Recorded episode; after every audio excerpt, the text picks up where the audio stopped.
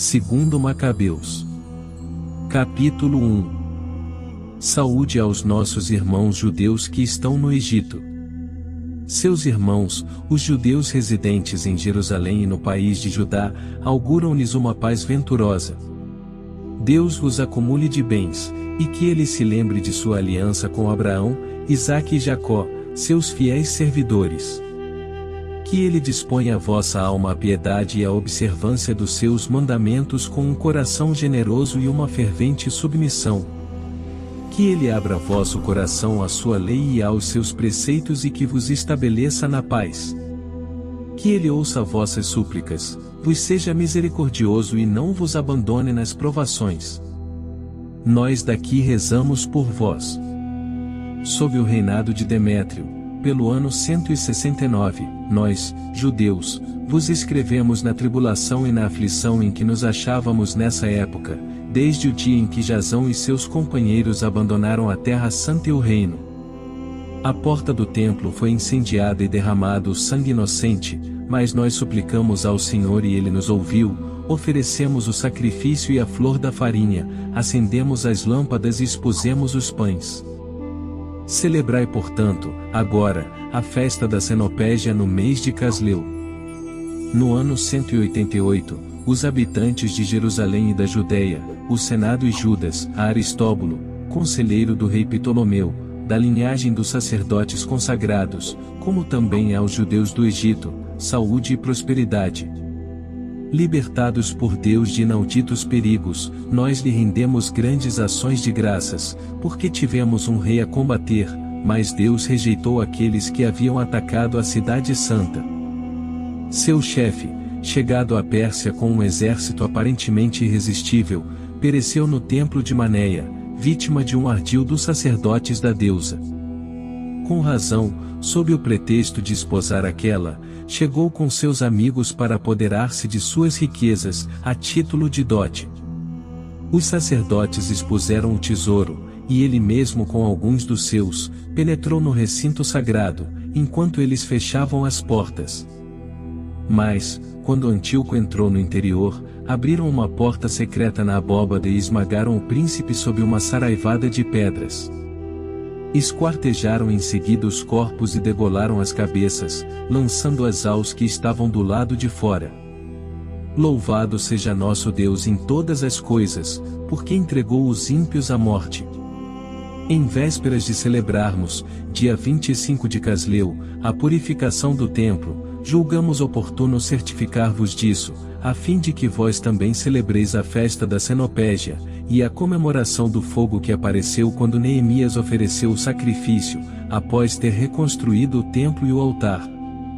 Na verdade, quando nossos pais foram levados à Pérsia, os sacerdotes de então, inflamados de piedade, tomaram secretamente o fogo sagrado do altar e o esconderam no fundo de um poço seco, onde eles ocultaram tão cuidadosamente, que o lugar permaneceu desconhecido de todos. Decorreram muitos anos e quando aprouve a Deus, Neemias, salvo pelo rei da Pérsia, enviou para retomar o fogo, os descendentes dos próprios sacerdotes que o haviam ocultado. Ora, segundo a explicação que eles nos deram, não encontraram o fogo, mas um líquido espesso.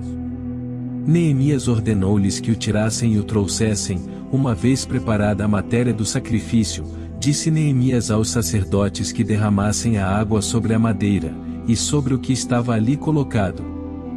A ordem foi executada, e veio o momento em que o sol, a princípio escondido, pôs-se a brilhar, então um grande fogo se acendeu e maravilhou todos os espectadores.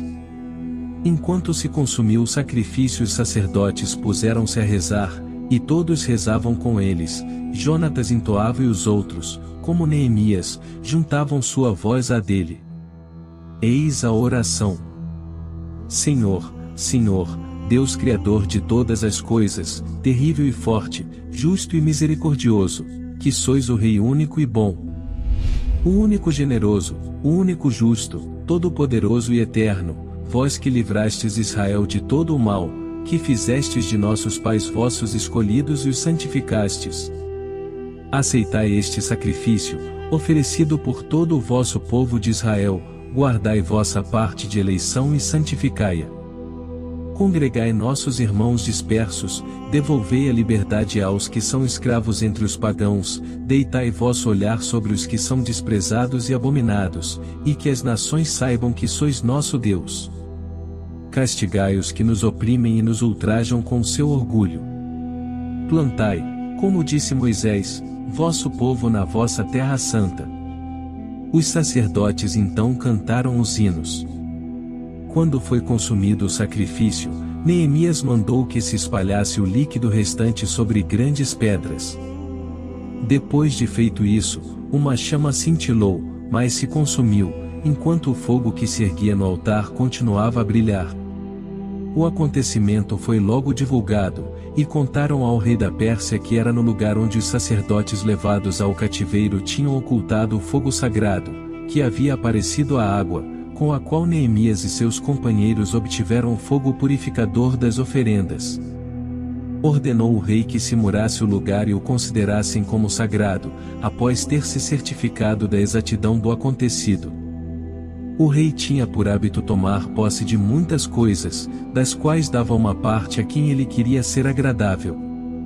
Os companheiros de Neemias chamaram isso de Neftar, que quer dizer purificação, mas a maioria o chama de Neftaí.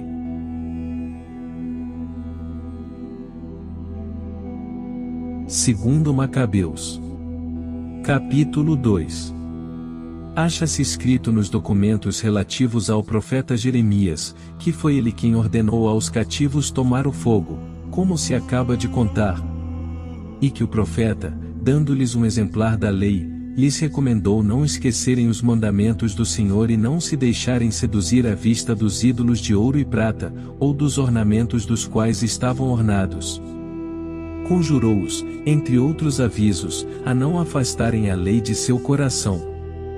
O escrito mencionava também como o profeta, pela fé da revelação, havia desejado fazer-se acompanhar pela arca e pelo tabernáculo, quando subisse a montanha que subiu Moisés para contemplar a herança de Deus. No momento em que chegou, descobriu uma vasta caverna, na qual mandou depositar a arca, o tabernáculo e o altar dos perfumes, em seguida tapou a entrada. Alguns daqueles que o haviam acompanhado, voltaram para marcar o caminho com sinais mas não puderam achá-lo. Quando Jeremias soube, repreendeu-os e disse-lhes que esse lugar ficaria desconhecido, até que Deus reunisse seu povo e usasse com ele de misericórdia. Então revelará o Senhor o que ele encerra, e aparecerá a glória do Senhor como uma densa nuvem, semelhante à que apareceu sobre Moisés, e quando Salomão rezou para que o templo recebesse uma consagração magnífica. Estava também relatado como esse sábio ofereceu o sacrifício da dedicação e da conclusão do santuário, como também, a semelhança de Moisés que orou ao Senhor e obteve que o fogo do céu descesse e consumisse as ofertas, Salomão pôs-se a rezar e o fogo desceu do alto para queimar os holocaustos. Moisés disse, por não ter sido comido, o sacrifício pelo pecado foi consumido. Também Salomão prolongou por oito dias a dedicação.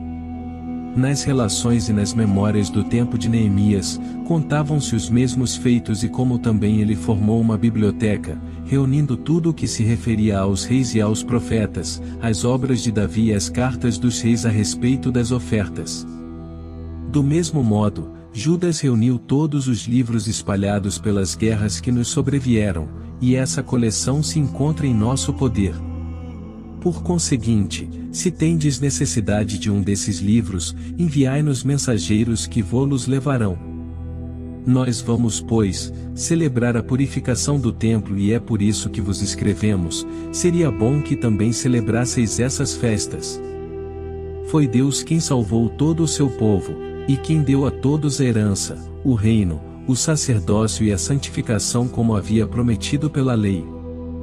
Este Deus em quem esperamos, sem dúvida terá logo piedade de nós e de toda a terra, reunir-nos-á no solo sagrado, porque já nos livrou de grandes males e purificou o templo. Os acontecimentos efetuados no tempo de Judas Macabeu, e de seus irmãos, a purificação do augusto templo e a dedicação do altar, como também as guerras sustentadas contra Antíoco Epífanes e contra seu filho Eupator. As manifestações celestes sobrevindas em favor dos bravos, que pelejaram corajosamente pelo judaísmo, e que apesar de seu número reduzido se tornaram senhores de todo o país, puseram em fuga as hordas bárbaras. Recobraram a posse do templo famoso em todo o universo, livraram a cidade e restabeleceram as leis em vias de abolição, tudo isso, graças ao Senhor que lhes foi misericordioso. Eis o que Jazão de Sirene narra em cinco livros que vamos tentar resumir em um só. Considerando a multidão das letras e a dificuldade que, em vista da abundância dos assuntos, experimentam aqueles que desejam penetrar no estudo das narrativas históricas. Temo-nos preocupado em agradar aos que apenas desejam lê-las, em facilitar aos que procuram retê-las, e em ser úteis, a todos em geral. Para nós que empreendemos este trabalho de resumir, não é coisa fácil, mas uma questão de suores e vigílias.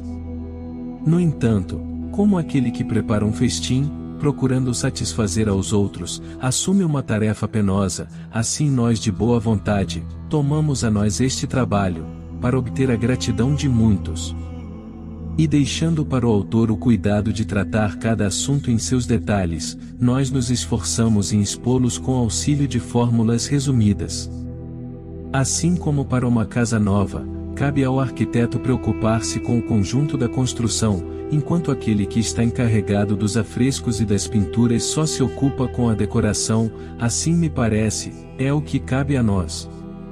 Ao autor de uma história toca aprofundar tudo, dissertar sobre tudo, procurar todos os detalhes, mas o que resume deve ao contrário, procurar condensar a narrativa e evitar a minúcia na exposição dos fatos. Agora, após tão longos prolegômenos, comecemos nossa relação, porque seria absurdo ser prolixo antes da história, e breve na própria história.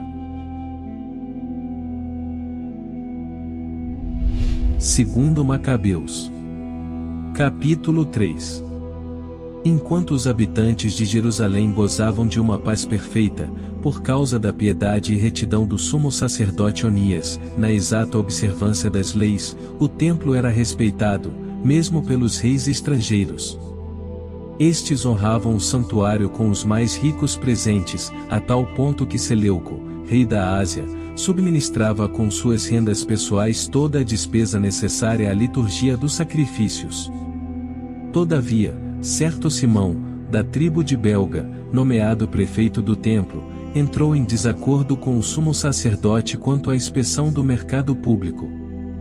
Como não pudesse vencer Onias, foi procurar Apolônio de Tarsis, então governador militar da Celesíria e da Fenícia declarou-lhe que o tesouro do templo transbordava de indizíveis riquezas, a não poder enumerá-las que nada tinham a ver com os sacrifícios, e que ele daria um jeito de fazê-las passar ao erário real.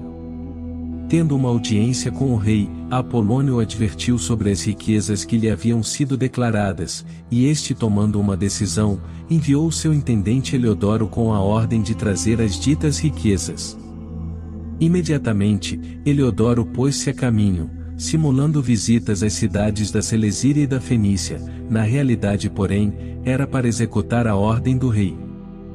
Tendo chegado a Jerusalém, e sendo recebido pelo sumo sacerdote da cidade com amabilidade, transmitiu-lhe as revelações recebidas e comunicou-lhe o sentido de sua visita, contudo indagou, se tudo isso correspondia à realidade, o sumo sacerdote fez-lhe ver que se tratava do depósito das viúvas e dos órfãos, que somente um dos depósitos pertencia a Ercano, filho de Tobias, varão muito eminente que não era como pretendiam as calúnias do ímpio Simão, mas que tudo se reduzia a uma soma de quatrocentos talentos de prata e duzentos talentos de ouro. Era completamente impossível defraudar os que haviam depositado confiança na santidade do lugar, e no caráter sagrado e inviolável do templo, venerado no mundo inteiro. Firme nas ordens do rei, Eleodoro respondeu que essas riquezas deveriam ser transportadas absolutamente para o tesouro real, e num dia por ele fixado, entrou com a intenção de organizar o inventário. A partir dessa hora, uma grande inquietude se espalhou pela cidade toda. Revestidos de suas vestes sacerdotais e prostrados diante do altar, os sacerdotes suplicavam ao céu e imploravam ao autor da lei, acerca dos depósitos, rogando-lhe que os conservasse intactos para aqueles que lhes tinham confiado. Já o aspecto do sumo sacerdote causava a pena ver, do mesmo modo seu semblante, e a alteração de seus traços manifestava sua angústia interior. O susto que o havia tolhido agitava seu corpo com um tremor, que mostrava o sofrimento íntimo de sua alma. Diante da profanação que ameaçava o templo, o povo se precipitava em multidão para fora das casas, a fim de se ajuntarem à prece comum. As mulheres cingidas com sacos pela altura dos seios enchiam as ruas, e quanto às jovens retidas nas casas, corriam umas para as portas, outras para as muralhas, outras ainda se debruçavam nas janelas, todas erguiam as mãos para o céu com gritos de súplica. Causava dó observar toda a confusão desse povo abatido, e a angústia em que jazia o sumo sacerdote, Enquanto suplicavam assim a proteção do Todo-Poderoso para que conservasse invioláveis os depósitos que lhes haviam sido confiados, Eleodoro executava o seu intento. Já se achava ali com seus homens armados, quando o Senhor dos Espíritos e soberano detentor de todo o poder, suscitou uma tal aparição, que todos os que haviam ousado vir, ali desfaleceram de espanto, atingidos de pavor ante a majestade de Deus. Viram eles, montado num cavalo ricamente ajaezado e guiado furiosamente, um cavaleiro de terrível aspecto, que lançava em Eleodoro as patas dianteiras do cavalo. O que vinha nele montado parecia ter uma armadura de ouro. Ao mesmo tempo, apareceram-lhe outros dois jovens, cheios de força extraordinária, fulgurantes de luz, ricamente vestidos colocando-se dos dois lados, puseram-se eles a açoitá-lo sem interrupção, e descarregaram sobre ele uma saraivada de golpes.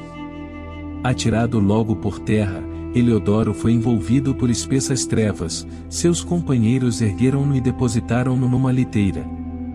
E ele que vinha para penetrar no mencionado tesouro, com uma escolta numerosa e guardas pessoais, incapaz de se ajudar a si mesmo, foi levado por pessoas que reconheciam o manifesto poder de Deus.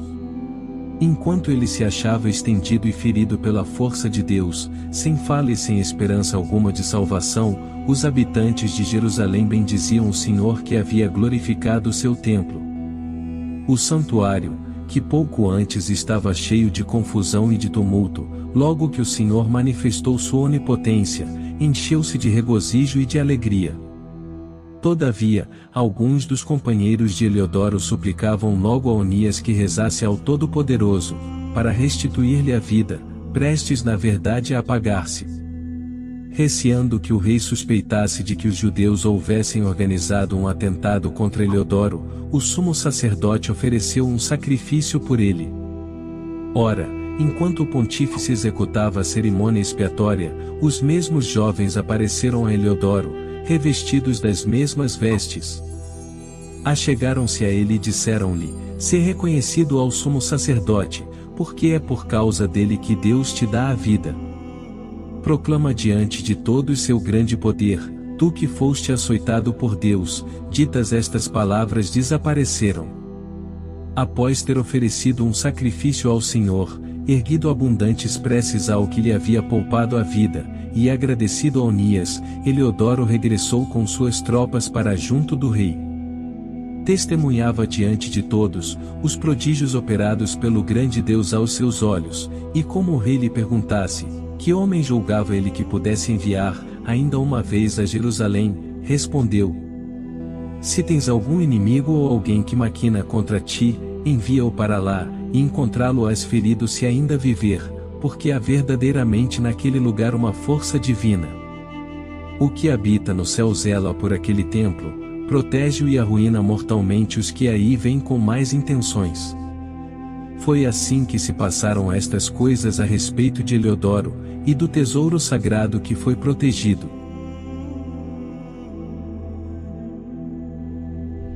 Segundo Macabeus Capítulo 4 O dito Simão, delator do tesouro e de sua pátria, caluniava Onias, dizendo que era ele quem se tinha lançado sobre Eleodoro e que era ele o autor de seus males. Ousava chamar de inimigo do Estado o benfeitor da cidade, o defensor de seus concidadãos, o ardoroso observante das leis. Este ódio foi tão longe que um dos partidários de Simão cometeu até mesmo assassinatos. Considerando o lado lamentável dessa questão e vendo o governador da Celesíria, Apolônio, filho de Menesteu, excitar a malícia de Simão. Dirigiu-se Onias para junto do rei, não que ele tivesse a intenção de acusar seus concidadãos, mas para advertir acerca dos interesses públicos e privados de todo o seu povo. Via muito bem que sem uma intervenção do rei, seria impossível restabelecer a paz, e pôr termo, aos desatinos de Simão.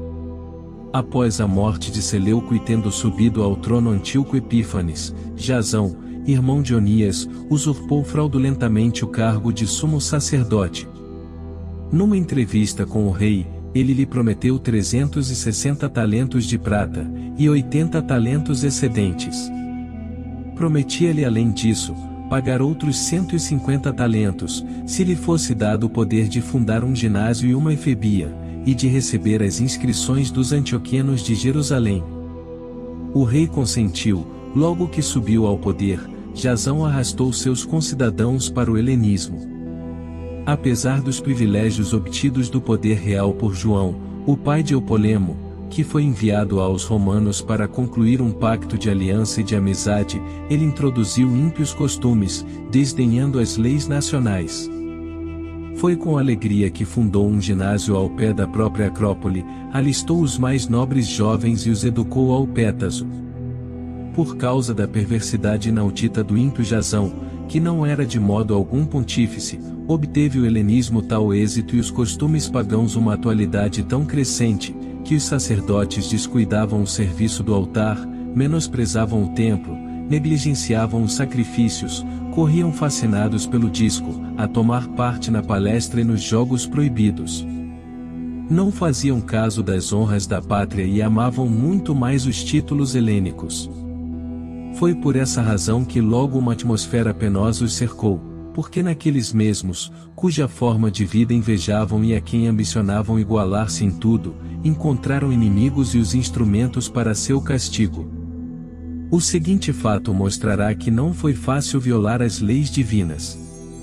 Como em Tiro se celebrassem os jogos quinquenais, em presença do rei, o ímpio Jazão mandou um grupo de antioquenos de Jerusalém levar trezentas dracmas de prata para o sacrifício de Hércules, mas os próprios portadores acharam a coisa inconveniente e julgaram melhor empregá-las em outras despesas. A vontade de Jazão era de que elas fossem destinadas ao sacrifício de Hércules, mas por causa dos que as levavam, foram destinadas à construção das galeiras.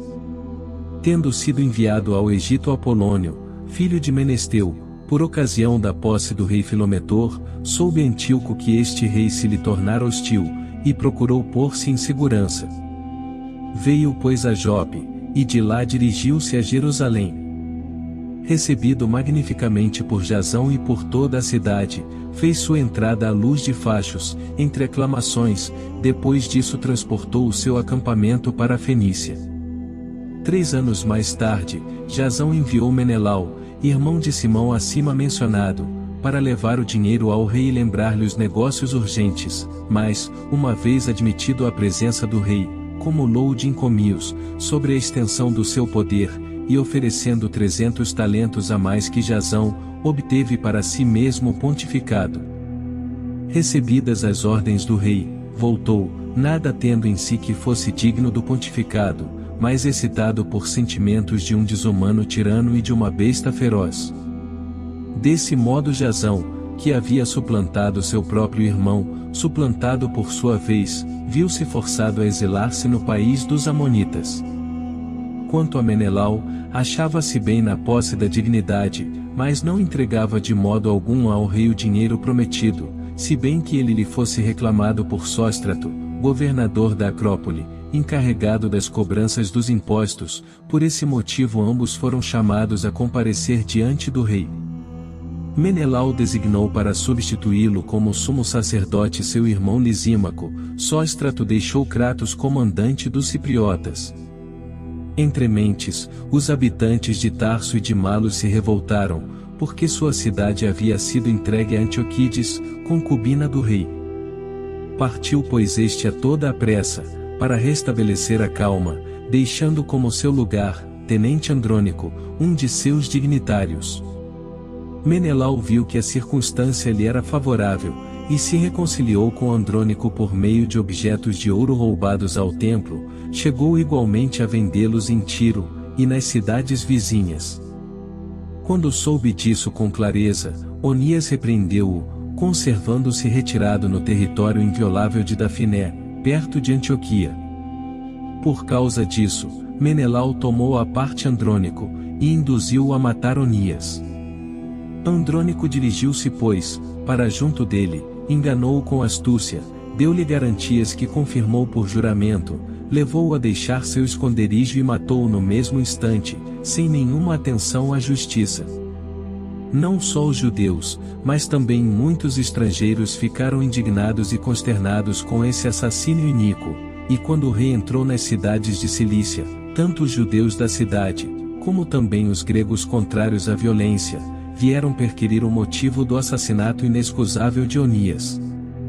Antíoco ficou profundamente abatido, e tocado de compaixão, chorou ao lembrar-se da sabedoria e da grande moderação do finado. Excitado assim por uma cólera violenta, despojou imediatamente Andrônico de suas púrpuras, rasgou-lhe as vestes, mandou que levassem através de toda a cidade, até o lugar onde havia lançado a mão sacrílega sobre Onias, e ali acabou com a vida do homicida. Assim o Senhor deu-lhe o merecido castigo. Ora, em Jerusalém, Lisímaco, de acordo com Menelau, multiplicou os roubos sacrílegos, e divulgado o rumor, o povo acabou por amotinar-se contra ele, porque muitos objetos de ouro haviam sido levados. Como a multidão se houvesse sublevado em cólera, Lisímaco equipou perto de três mil homens e deu o sinal para uma injusta repressão, sob a chefia de certo Auranos, homem avançado em idade e não menos em loucura. Todavia, o povo tomou conhecimento da trama de Lisímaco, uns se armaram com pedras, outros com paus, alguns ajuntaram o pó da terra e se arremessaram contra os homens de Lisímaco.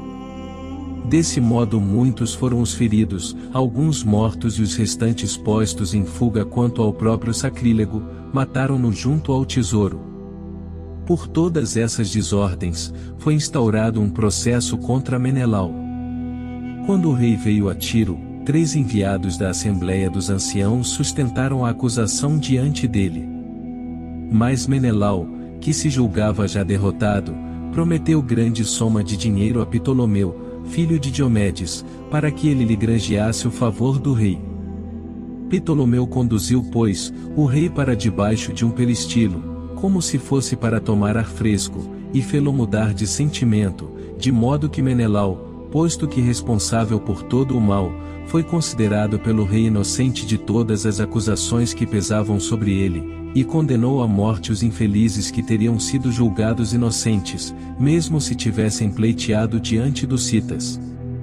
Assim, os que só tinham tomado a palavra para defender os interesses da cidade, do povo e dos objetos sagrados, sofreram essa pena injusta. Por isso os próprios tírios ficaram de tal maneira encolerizados com esse crime, que subvencionaram magnificamente os gastos de suas sepulturas. Quanto a Menelau, por causa da cobiça dos poderosos, conservou seu cargo, mas cresceu em malícia e tornou-se o verdadeiro inimigo de seus concidadãos.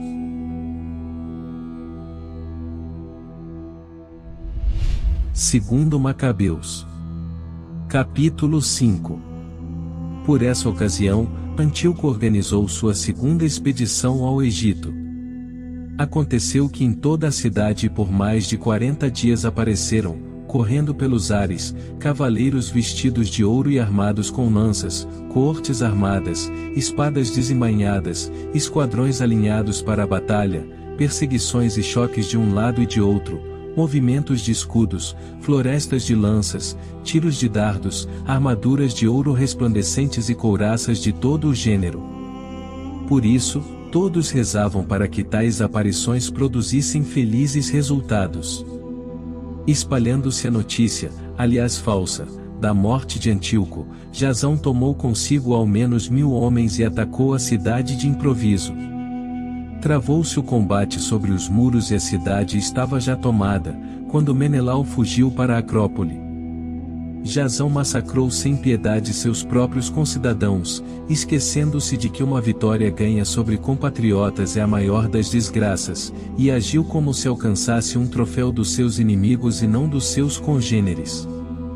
Todavia, não lhe foi possível conquistar o poder, e só recolhendo de sua maquinação a vergonha, fugiu de novo para a terra dos Amonitas.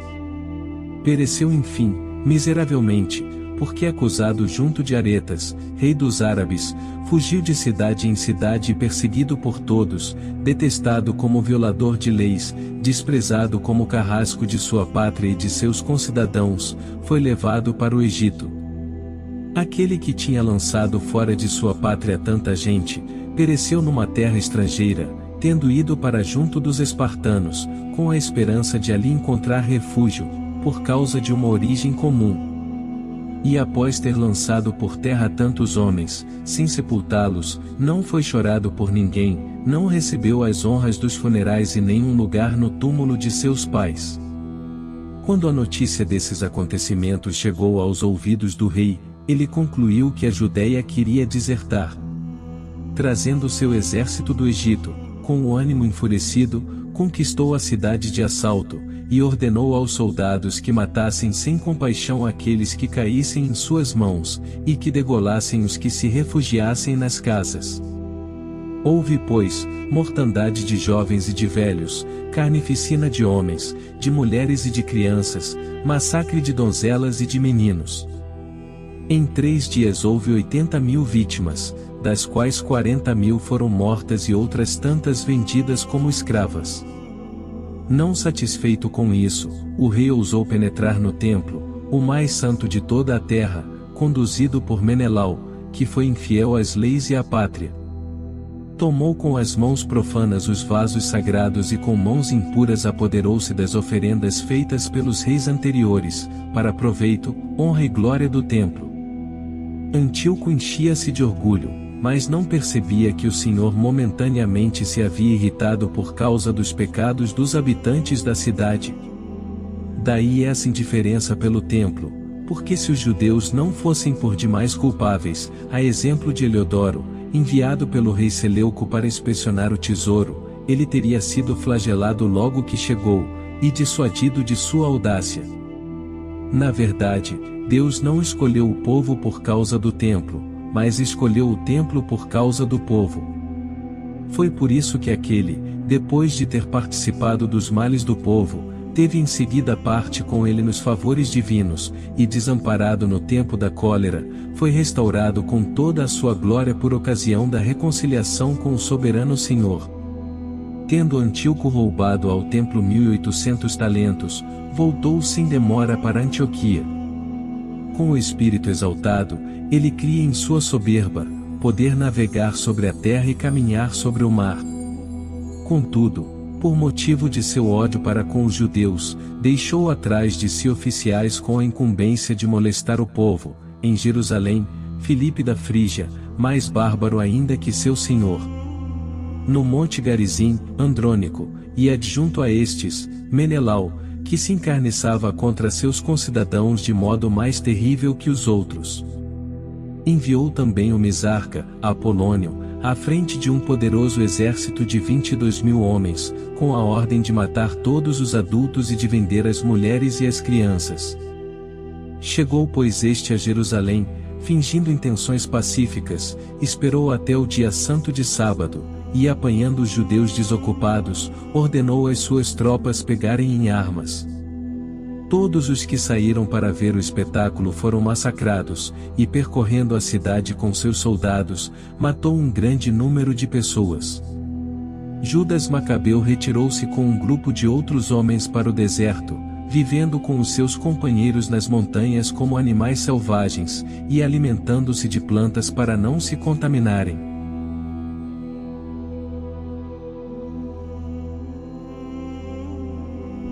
Segundo Macabeus. Capítulo 6 Pouco tempo depois, um velho ateniense foi enviado pelo rei para forçar os judeus a abandonar os costumes dos antepassados, banir as leis de Deus da cidade, macular o templo de Jerusalém, dedicá-lo a Júpiter olímpico e consagrar o do Monte Garizim, segundo o caráter dos habitantes do lugar, a Júpiter hospitaleiro. Dura e penosa foi para todos essa avalanche de mal. O templo encheu-se de lascívias e das orgias dos gentios, que se divertiam com meretrizes, unindo-se as mulheres nos átrios sagrados e introduzindo coisas ilegais. O altar estava coberto de vítimas impuras, interditas pelas leis. Não se permitia mais a observância do sábado, a celebração das antigas festas, nem mesmo confessar-se judeu. Em cada mês, no dia natalício do rei, realizava-se um sacrifício, os judeus eram odiosamente forçados a tomar parte no banquete ritual, e por ocasião das festas em honra de Dionísio, deviam forçosamente acompanhar o cortejo de Baco, coroados com Hera. Por instigação dos Ptolomeus, foi publicado um decreto que obrigava as cidades helênicas dos arredores a tratar os judeus do mesmo modo, e levá-los à participação nos banquetes rituais, com a ordem de matar os que se recusassem a adotar os costumes helênicos. Podiam-se, pois, prever as aflições que os aguardavam. Assim, duas mulheres foram acusadas de circuncidarem suas crianças, foram arrastadas publicamente pela cidade, com seus filhinhos pendurados aos peitos e precipitadas do alto das muralhas. Outros se haviam retirado às cavernas vizinhas, para aí celebrarem secretamente o dia de sábado, denunciados a Filipe, foram todos queimados, pois não ousaram defender-se, por respeito à santidade do dia. Suplico aos que lerem este livro, que não se deixem abater por esses tristes acontecimentos, mas que considerem que esses castigos tiveram em mira não a ruína, mas a correção de nossa raça, porque é sinal de uma grande benevolência a seu respeito, o fato de não suportar por muito tempo os maus, e de ao contrário, castigá-los sem tardança.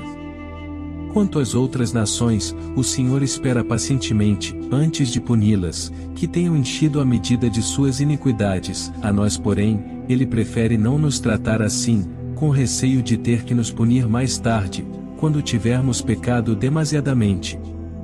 Assim, não nos retire ele jamais a sua misericórdia e não abandone seu povo, no momento em que o corrige pela adversidade. Mas que tudo isso seja dito apenas a título de lembrança, e com estas palavras, voltemos à narração.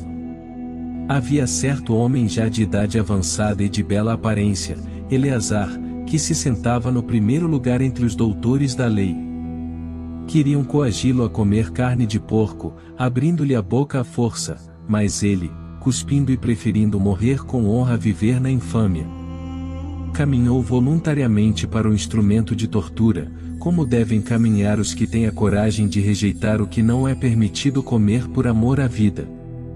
Ora, os encarregados desse ímpio banquete ritual, já desde muito tempo possuíam relações de amizade com Eleazar, Tomaram-no à parte e rogaram-lhe que fizesse trazer as carnes permitidas, que ele mesmo tivesse preparado, para comê-las como se fossem carnes do sacrifício, conforme ordenara o rei. Desse modo, ele seria preservado da morte, e granjearia sua benevolência em vista da antiga amizade. Mas Eleazar, tomando uma bela resolução, digna de sua idade, da autoridade que lhe conferia sua velhice, do prestígio que lhe outorgavam seus cabelos brancos, da vida íntegra conservada desde a infância, digna sobretudo das sagradas leis estabelecidas por Deus, preferiu ser conduzido à morte. Não é próprio da nossa idade, respondeu ele, usar de tal fingimento, para não acontecer que muitos jovens suspeitem de que Eleazar, aos 90 anos, tenha passado aos costumes estrangeiros. Eles mesmos, após o meu gesto hipócrita, e por um pouco de vida, se deixariam arrastar por causa de mim, e isso seria para mim a velhice a desonra e a vergonha. E mesmo se eu me livrasse agora dos castigos dos homens, não poderia escapar nem vivo nem morto, das mãos do Todo-Poderoso. Sendo assim, se eu morrer agora corajosamente, mostrar-me-ei digno de minha velhice, e terei deixado aos jovens um nobre exemplo de zelo generoso, segundo o qual é preciso dar a vida pelas santas e veneráveis leis. Ditas estas palavras, ele dirigiu-se ao suplício. Aqueles que o levavam transformaram em dureza a benevolência, que pouco antes haviam tido para com ele, julgando insensatas suas palavras. E quando ele estava prestes a morrer sob os golpes, exclamou entre suspiros: O Senhor que possui a ciência santíssimo vê, podendo eu livrar-me da morte, sofro em meu corpo os tormentos cruéis dos açoites, mas os suporto com alma alegre porque é a Ele que temo. Dessa maneira passou a outra vida, deixando com sua morte não somente aos jovens, mas também a toda a sua gente, um exemplo de coragem e um memorial de virtude.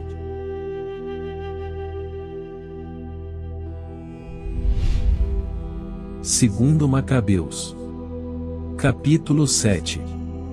Havia também sete irmãos que foram um dia presos com sua mãe, e que o rei por meio de golpes de azorragem e de nervos de boi, quis coagir a comerem a proibida carne de porco. Um dentre eles tomou a palavra e falou assim em nome de todos. Que nos pretendes perguntar, e saber de nós? Estamos prontos a morrer antes de violar as leis de nossos pais. O rei, fora de si, ordenou que aquecessem até a brasa sertães e caldeirões.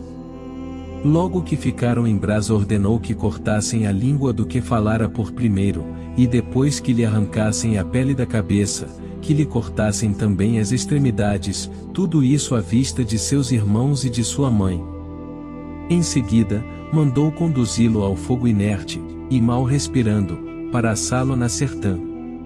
Enquanto o vapor da panela se espalhava em profusão, os outros com sua mãe, exortavam-se mutuamente a morrer com coragem. O Senhor nos vê, diziam, e certamente terá compaixão de nós, como diz claramente Moisés no seu cântico de admoestações, ele terá compaixão de seus servos. Morto desse modo o primeiro, conduziram o segundo ao suplício, arrancaram-lhe a pele da cabeça com os cabelos e perguntaram-lhe depois: Comerás carne de porco, ou preferes que teu corpo seja torturado membro por membro? Ele respondeu: Não, no idioma de seu país, e padeceu então os mesmos tormentos do primeiro. Prestes a dar o último suspiro, disse ele: Maldito, tu nos arrebatas a vida presente, mas o Rei do Universo nos ressuscitará para a vida eterna, se morrermos por fidelidade às suas leis. Após este, torturaram o terceiro. Reclamada a língua, ele apresentou logo, e estendeu as mãos corajosamente. Pronunciou em seguida estas nobres palavras: Do céu recebi estes membros, mas eu os desprezo por amor às suas leis, e dele espero recebê-los um dia de novo. O próprio rei e os que o rodeavam ficaram admirados com o heroísmo desse jovem, que reputava por nada os sofrimentos. Morto este, aplicaram os mesmos suplícios ao quarto, e este disse, quando estava a ponto de expirar: É uma sorte desejável perecer pela mão humana, com a esperança de que Deus nos ressuscite, mas para ti certamente não haverá ressurreição para a vida. Arrastaram em seguida o quinto e torturaram-no mas ele encarando o rei lhe disse: Ainda que mortal, tens poder sobre os homens, e fazes o que queres, não penses, todavia, que nosso povo é abandonado por Deus. Espera, verás quão grande é a sua potência e como ele te castigará a ti e à tua raça. Após este, fizeram a chegar-se o sexto, que disse antes de morrer: Não te iludas, nós mesmos merecemos estes sofrimentos, porque pecamos contra nosso Deus, e em consequência recebemos estes flagelos surpreendentes. Mas não creias tu que ficarás impune, após haveres ousado combater contra Deus. Particularmente admirável e digna de elogios foi a mãe, que viu perecer seus sete filhos no espaço de um só dia, e o suportou com heroísmo, porque sua esperança repousava no Senhor. Ela exortava cada um no seu idioma materno, e cheia de nobres sentimentos, com uma coragem varonil, ela realçava seu temperamento de mulher. Ignoro, dizia-lhes ela, como crescestes em meu seio, porque não fui eu quem vos deu nem a alma, nem a vida, e nem fui eu mesma quem ajuntou vossos membros. Mas o Criador do mundo, que formou o homem na sua origem e deu existência a todas as coisas, vos restituirá, em sua misericórdia, tanto o espírito como a vida, se agora fizerdes pouco caso de vós mesmos por amor às suas leis. Receando todavia, o desprezo e temendo o insulto, Antíoco solicitou em termos insistentes o mais jovem, que ainda restava, prometendo-lhe com juramento torná-lo rico e feliz, se abandonasse as tradições de seus antepassados, tratá-lo como amigo, e confiar-lhe cargos. Como o jovem não deu importância alguma, o rei mandou que a mãe se aproximasse e o exortasse com seus conselhos, para que o adolescente salvasse sua vida. Como ele insistiu por muito tempo, ela consentiu em persuadir o filho. Inclinou-se sobre ele, e zombando do cruel tirano disse-lhe na língua materna, Meu filho, compadece-te de tua mãe, que te trouxe nove meses no seio, que te amamentou durante três anos, que te nutriu, te conduziu e te educou até esta idade. Eu te suplico meu filho, contempla o céu e a terra, reflete bem. Tudo o que vês, Deus criou do nada, assim como todos os homens. Não temas pois este algoz, mas se digno de teus irmãos e aceita a morte, para que no dia da misericórdia eu te encontre no meio deles.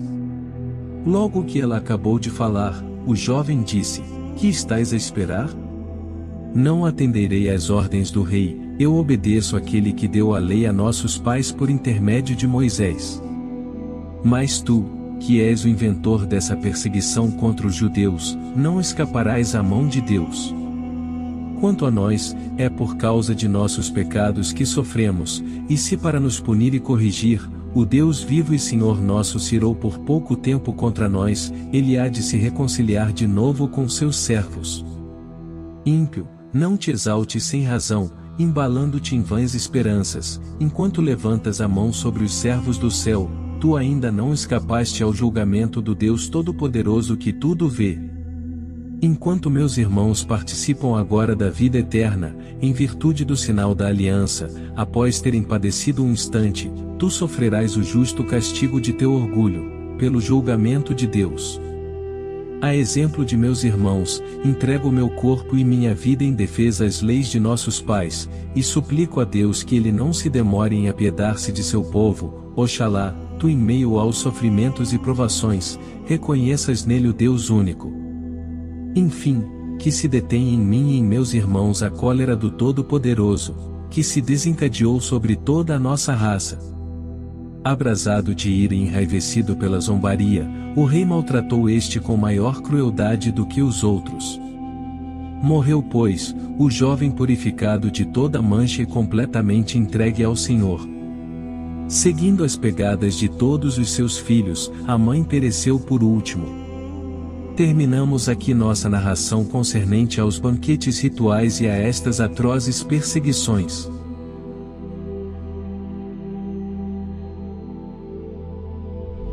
Segundo Macabeus. Capítulo 8. Judas, apelidado Macabeu, e seus companheiros, penetravam secretamente nas aldeias e convocavam seus parentes, arrastando consigo todos os que se haviam mantido fiéis ao judaísmo, formaram um grupo de aproximadamente seis mil homens. Suplicavam ao Senhor que olhasse para o povo desdenhado por todos, que se compadecesse do templo profanado pelos ímpios, que tivesse compaixão da cidade devastada, perto de ser reduzida ao nível do solo. Que escutasse a voz do sangue derramado que a ele clamava, que se lembrasse da desumana carnificina de meninos inocentes, e que vingasse também as blasfêmias proferidas contra seu nome.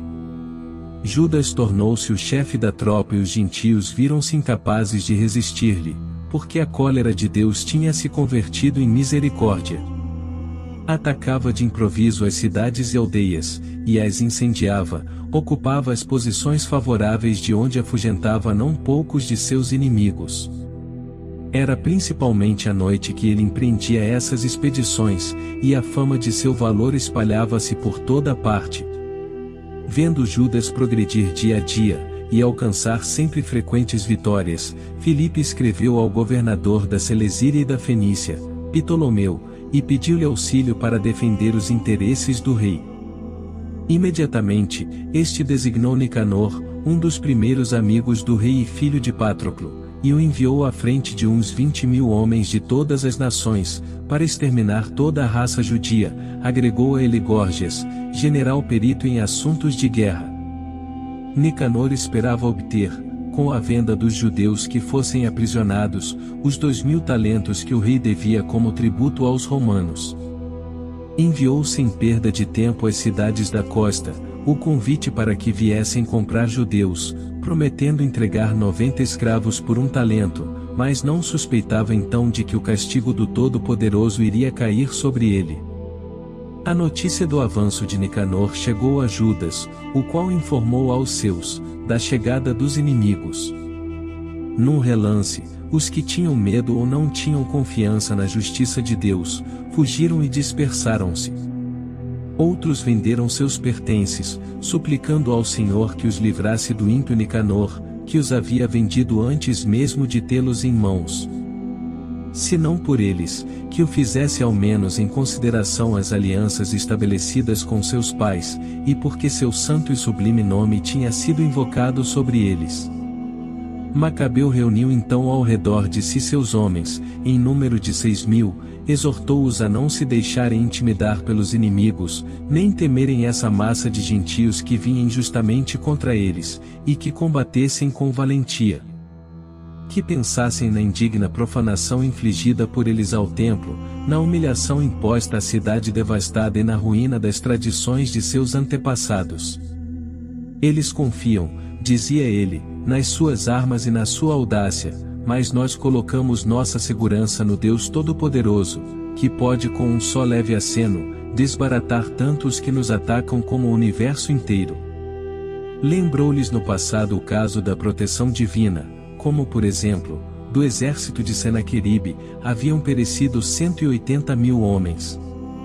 E na batalha contra os Gálatas em Babilônia, oito mil judeus tiveram de lutar ao lado de quatro mil macedônios, como estes se achavam numa situação crítica, os oito mil judeus massacraram 120 mil inimigos, por causa do socorro que lhes foi dado do céu, e alcançaram um vasto despojo. Após ter reconfortado seus companheiros e tê-los preparado a morrer pelas leis e pela pátria, dividiu o exército em quatro divisões, colocando à frente destes seus irmãos Simão, José e Jonatas, como também Eleazar, cada qual chefiando mil e quinhentos homens. Apenas terminada a leitura do livro santo e dada a senha, socorro de Deus, ele mesmo pôs-se à frente do primeiro corpo e travou a batalha contra Nicanor. O Todo-Poderoso combatia com eles, massacraram mais de nove mil inimigos, feriram e mutilaram a maior parte dos soldados de Nicanor, e os puseram em fuga. Apoderaram-se também do dinheiro dos que tinham vindo para comprá-los, e perseguiram por muito tempo os vencidos, mas tiveram que desistir, impedidos pelo tempo, porque era véspera de sábado, e isso os impedia de prosseguir. Recolheram as armas, arrebataram os despojos dos inimigos e chegaram assim ao sábado, bendizendo o Senhor a porfia, e glorificando-o por havê-los livrado nesse dia, prenunciando a alvorada de sua misericórdia. Passado o sábado, eles reservaram uma parte dos espólios para os que haviam sofrido com a perseguição, as viúvas e os órfãos, e dividiram o resto entre eles e seus filhos. Feito isto, rezaram ao Senhor em comum, suplicando misericórdia e reconciliação completa com seus servos. Nos diferentes combates com os soldados de Timóteo e de Báquides, eles mataram mais de vinte mil e tornaram-se senhores absolutos de várias praças fortes. A abundante presa dividiram em duas partes iguais, uma para si mesmos, outra para os perseguidos, as mulheres, os órfãos e mesmo os anciãos. As armas que eles haviam recolhido foram colocadas diligentemente em lugares seguros e levaram a Jerusalém os demais despojos. Mataram o chefe dos guardas de Timóteo, um dos homens mais perversos, que havia feito muito mal aos judeus. Quando celebraram a festa da vitória em Jerusalém, queimaram, dentro de uma pequena casa onde se haviam refugiado, Calístenes e os que haviam incendiado as portas do templo, infligindo-lhes assim o justo castigo de seu sacrilégio.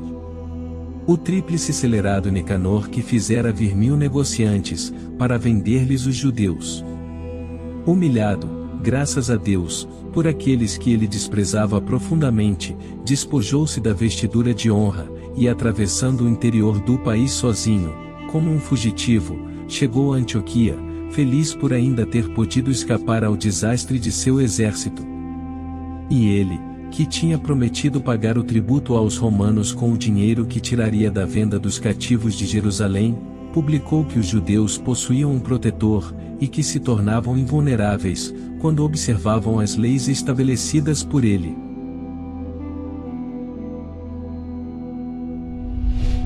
Segundo Macabeus. Capítulo 9. Por essa mesma ocasião, voltava Antíoco da Pérsia coberto de vergonha. Pois entrando na cidade que se chamava Persépolis, ele havia tentado saquear o templo e ocupar a cidade, mas o povo se revoltou e pegou em armas para defender-se. Com isso Antíoco viu-se forçado pelos habitantes dessa região a começar uma retirada humilhante.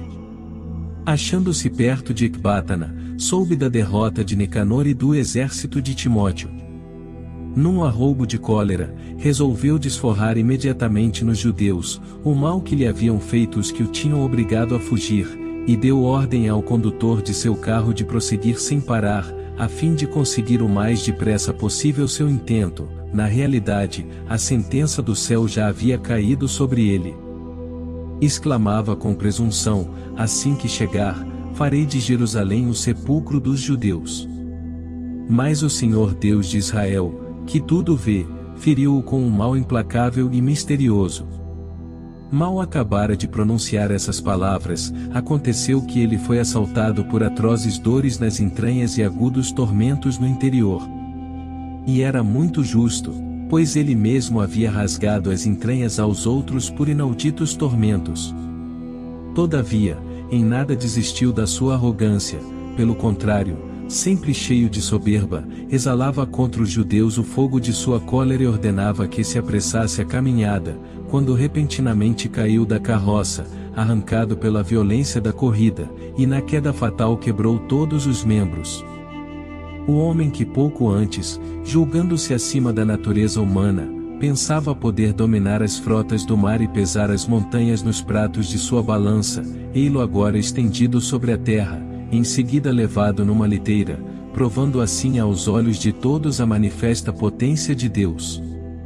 Chegou a tal ponto que o corpo vivo do ímpio fervilhava de vermes, e as carnes se soltavam em pedaços entre atrozes dores, o mau cheiro da podridão que enchia o ar, empestava todo o campo. Aquele que até há pouco tempo sonhava tocar os astros do céu, agora ninguém podia suportá-lo por causa do mau cheiro que dele saía, foi então que derribado, ele começou a perder o orgulho excessivo e a compreender melhor, torturado sob os castigos de Deus pelos constantes sofrimentos. Incapaz de suportar sua própria infecção, é justo, dizia ele, submeter-se a Deus, e como simples mortal, não se querer igualar a ele. O celerado rezava ao Senhor, de quem não haveria de receber compaixão, e prometia dar a liberdade à cidade santa, para a qual ele se encaminhava, a fim de arrasá-la e fazer dela um sepulcro.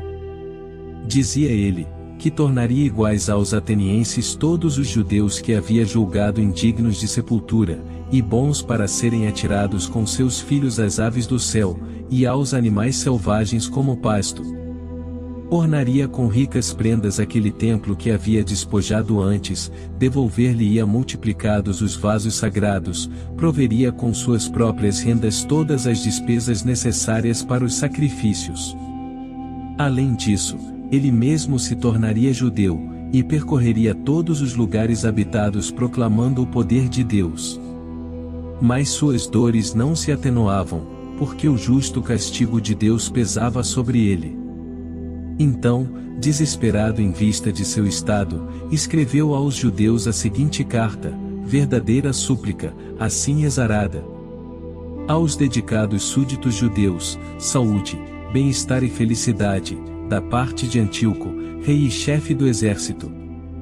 Se vós e vossos filhos passais bem, e se vos sucedem todas as coisas como desejais, agradeço a Deus, em quem ponho minha esperança. Pois quanto a mim, estou prostrado pela doença, mas me lembro com prazer dos vossos sentimentos de respeito e da benevolência para comigo. Ao voltar da Pérsia, surpreendido por um mal cruel, julguei necessário providenciar a segurança de todos. Não que me desespere de meu estado, ao contrário, tenho a firme esperança de escapar dessa doença, mas me lembro de que meu pai designava seu sucessor cada vez que partia em expedição às províncias superiores. Ele queria que no caso de uma desgraça ou má notícia, os habitantes do país não se perturbassem, uma vez que soubessem a quem confiar os negócios. Eu sei, ademais, que os príncipes que me rodeiam e os vizinhos do meu reino estão de atalaia e espreitam os acontecimentos, por isso já designei meu filho Antíoco para rei, a quem em outras ocasiões, confiei e recomendei a maior parte de vós, quando partia para outras terras. A ele escrevi a carta abaixo. Rogo-vos, portanto, e peço que em memória de meus benefícios para convosco, tanto gerais, como particulares, tenhais para com meu filho a mesma benevolência que para comigo. Pois estou convencido de que ele seguirá minhas intenções e agirá convosco com moderação e humanidade. Assim esse carrasco e blasfemador pereceu miseravelmente, distante, nas montanhas, em meio àqueles sofrimentos que ele mesmo havia infligido aos outros. Felipe, seu amigo de infância, levou seu corpo, e em seguida partiu para o Egito, para junto de Ptolomeu Filometor, para escapar ao filho de Antíoco.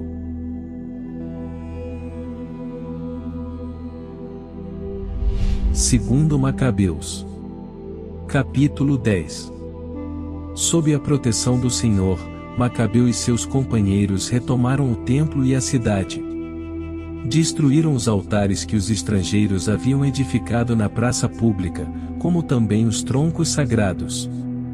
Após terem purificado o templo, erigiram um outro altar dos perfumes, utilizaram uma pedra para tirar faíscas das quais eles se serviram para oferecer os sacrifícios, após dois anos de interrupção queimaram o incenso, acenderam as lâmpadas e recolocaram os pães da proposição.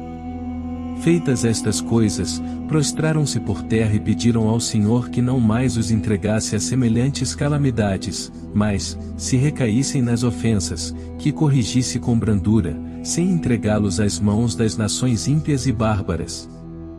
Foi no dia do aniversário da profanação do templo pelos estrangeiros, isto é, no dia 25 do mês de Casleu, que eles o purificaram prolongaram as cerimônias e os festejos por oito dias, como na ocasião da festa dos tabernáculos, recordando-se de que pouco antes, na ocasião dessa festa, habitavam nas montanhas e nas cavernas como animais selvagens. Foi assim que levando tirsos, ramos verdejantes e palmas, cantaram hinos àquele que lhes havia concedido a dita de purificar o seu templo. Decretaram por um edito público a toda a nação judia, que esses mesmos dias fossem solenizados em cada ano. Acabamos de narrar as circunstâncias da morte de Antíoco, cognominado Epífanes. Vamos agora proceder à narrativa dos acontecimentos sucedidos sob Antíoco Eupator, filho desse sacrílego, resumindo o que se refere aos males da guerra. Assim que subiu ao trono, este príncipe pôs à frente dos negócios do reino um certo Lísias, ao qual nomeou também governador militar e chefe da Celesíria e da Fenícia. Porque Ptolomeu, apelidado Macron, tomando a iniciativa de se mostrar justo para com os judeus, em vista da perseguição movida contra eles, procurou governá-los na paz. Mas, pelos favoritos do rei ele havia sido denunciado a Eupator, por outro lado, taxado muitas vezes de traidor por ter deixado Chipre, que lhe havia entregue Filometor, e se ter posto a serviço de Antíoco Epífanes, e em consequência não podendo exercer com honra seu alto posto, envenenou-se e morreu. Mas Gorgias, tornado comandante do exército nessas paragens, tomava consigo tropas estrangeiras e aproveitava-se de todas as ocasiões para importunar os judeus. Os idumeus, senhores de várias fortalezas importantes, em combinação com ele, molestavam os judeus, acolhiam os exilados de Jerusalém, e mantinham um estado de guerra contínuo. Então Macabeu com seus companheiros atacaram as fortalezas da Idumeia, após haver rezado e invocado o auxílio de Deus. Atacaram-nas com vigorosos esforços, apoderaram-se de todas, repeliram os que combatiam sobre as muralhas, mataram os que caíam em suas mãos e trucidaram não menos de vinte mil homens. Nove mil fugitivos pelo menos haviam procurado abrigo em duas fortalezas, equipadas com o necessário para aguentar um cerco. Macabeu deixou Simão e José com Zaqueu, e muitos homens para expugná-los, e dirigiu-se para onde se exigia mais a sua presença. Todavia, os companheiros de Simão, seduzidos pelo dinheiro, deixaram-se corromper por alguns dos que se achavam nas torres da cidadela, e mediante a soma de setenta mil dracmas, deixaram escapar muitos deles. Ouvindo essas notícias, Macabeu acusou-os diante da assembleia dos chefes de terem vendido seus irmãos a troco de dinheiro, entregando os inimigos à liberdade. Comprovada a sua traição, mandou executá-los, e em seguida, tomou conta das duas cidadelas. Coroadas de êxito as lutas de ambos os lados, ele matou mais de 20 mil homens nas duas fortalezas. Anteriormente vencido pelos judeus, Timóteo coligou copiosas tropas estrangeiras, e reuniu na Ásia uma numerosa cavalaria, indo em direção à Judéia com a intenção de conquistá-la pelas armas. Com a sua chegada, Macabeu e seus companheiros cobriram a cabeça com terra e cingiram os rins com sacos, em sinal de prece, em seguida, prostrados aos pés do altar, rogaram a Deus piedade para com eles, pedindo que se declarasse inimigo de seus inimigos e adversário de seus adversários, conforme a promessa formal da lei. Terminada a oração, empunharam as armas, retiraram-se para bem longe da cidade e fizeram alto diante do inimigo. Ao despontar a aurora, travaram combate os dois lados, contando uns com o êxito e a vitória, por causa de sua valentia e do socorro do Senhor, e os outros entregando-se ao combate, apoiados no próprio furor. No auge do combate, viram os inimigos aparecer no céu cinco magníficos guerreiros, montados em cavalos ajaezados com freios de ouro, que se colocaram à frente dos judeus postando Macabeu no meio deles e protegendo-o com suas armas, tornavam-no invulnerável. Ao mesmo tempo lançavam dardos e raios sobre os inimigos, cegando-os, gerando entre eles a confusão, pondo-os em desordem. Foram, pois, mortos vinte mil e quinhentos infantes e seiscentos cavaleiros. Timóteo fugiu para uma praça muito forte, chamada Gazara, cujo comandante era Quereias, Macabeu e os que se achavam com ele, assediaram-na com ardor durante quatro dias, enquanto os que se encontravam nela não cessavam de blasfemar e injuriar, confiados em seus muros. Amanhecendo porém o quinto dia, um grupo de vinte jovens do exército de Macabeu, inflamado de cólera por causa dessas blasfêmias, atirou-se corajosamente à muralha e massacrou tudo o que encontrou. Outros subiram do mesmo modo o muro, atearam fogo às torres, acenderam fogueiras, nas quais queimaram vivos os blasfemadores, outros ainda arrombaram as portas, fizeram entrar o restante do exército e ocuparam a cidade. Mataram Timóteo, oculto numa cisterna, seu irmão Queréias e Apolofanes. Após essa façanha, cantaram hinos e cânticos ao Senhor, que havia operado grandes prodígios em favor de Israel, concedendo-lhe a vitória.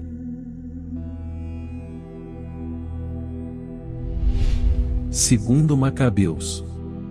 Capítulo 11.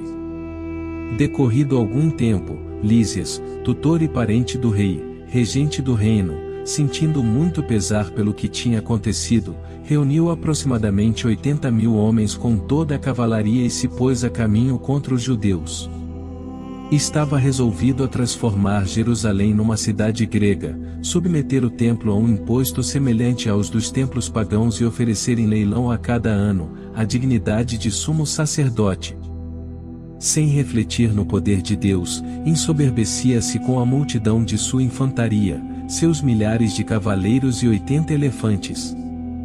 Penetrando, pois, na Judéia, aproximou-se de Betsur, que é uma praça forte, a cerca de cinco esquenos das vizinhanças de Jerusalém, e expugnou-a. Logo porém, que Macabeu e os que estavam com ele souberam que Lísia sitiava suas fortalezas, rogaram ao Senhor, juntamente com o povo, entre gemidos e lágrimas, para que ele se dignasse enviar um bom anjo para salvar Israel. O próprio Macabeu foi o primeiro a pegar em armas, encorajando os demais a se exporem ao perigo com ele, para socorrer seus irmãos, atacaram todos com ânimo resoluto. Ainda não se haviam afastado de Jerusalém, quando apareceu diante deles um cavaleiro vestido de branco, empunhando armas de ouro. Então bendisseram todos juntos ao Senhor, e repletos de coragem, sentiram-se prontos a traspassar não só os homens, mas os mais ferozes animais e até muralhas de ferro. Avançaram, pois, em ordem de batalha, com esse auxiliar enviado do céu pelo Senhor misericordioso. Como leões, atiraram-se sobre os inimigos, trucidaram onze mil infantes e seiscentos cavaleiros, e forçaram os demais a fugir. A maior parte destes, feridos, sem armas pôs-se a salvo, o próprio Lísias salvou-se fugindo vergonhosamente. Mas Lísias era inteligente, refletiu pois na derrota, e concluiu que os hebreus eram invencíveis porque o Deus poderoso combatia com eles. Enviou-lhes uma proposta em condições justas, prometendo-lhes persuadir o rei a tornar-se amigo deles. Macabeu aceitou todas as propostas de Lísias, vendo nisso apenas utilidade, porque tudo o que ele mesmo pedira por carta a Lísias em favor dos judeus, o rei concedera. Eis em que termos Lísias escreveu aos judeus. Lísias ao povo judeu, saúde. João e Absalão, vossos mensageiros, entregaram-me vossas propostas e rogaram-me que as cumprisse. Expus, portanto, ao rei tudo o que devia comunicar-lhe, e ele anuiu a tudo o que era possível. Se vós, pois, permanecerdes nessas boas disposições para com o Estado, continuarei doravante a obter-vos favores. Eu incumbi vossos mensageiros e os meus, de tratarem convosco as cláusulas da proposta e os pormenores, passai bem. Ano 148, aos 24 do mês de Dióscoro. Era este o conteúdo da carta do rei, o rei Antíoco a seu irmão Lísias, saúde. Tendo partido nosso Pai para junto dos deuses, desejamos que os povos que pertencem ao nosso reino possam dedicar-se tranquilamente aos seus negócios. Soubemos, no entanto, que os judeus resistem em adotar os costumes helênicos, conforme a decisão de nosso Pai, preferem conservar suas tradições e pedem que lhes deixemos seus costumes. Querendo, pois, que esse povo viva igualmente em paz, decretamos que o templo lhes seja restituído e que possam viver segundo as leis de seus antepassados. Farás bem em lhes mandar mensageiros, para concluir a paz com eles, de modo que conhecendo nossas intenções, fiquem tranquilos e voltem sem receio a seus afazeres. Eis a carta do rei ao povo judeu, o rei Antíoco ao conselho dos anciãos e aos demais judeus, saúde. Fazemos votos de que estejais passando bem, nós estamos com boa saúde. Contou-nos Menelau que desejais retornar aos vossos negócios. A todos os que vierem para o meio deles até o dia 30 do mês de Xântico, eu estenderei a mão. Permito também aos judeus que usem dos seus alimentos e dos seus costumes, como outrora ninguém dentre eles será molestado por transgressões passadas.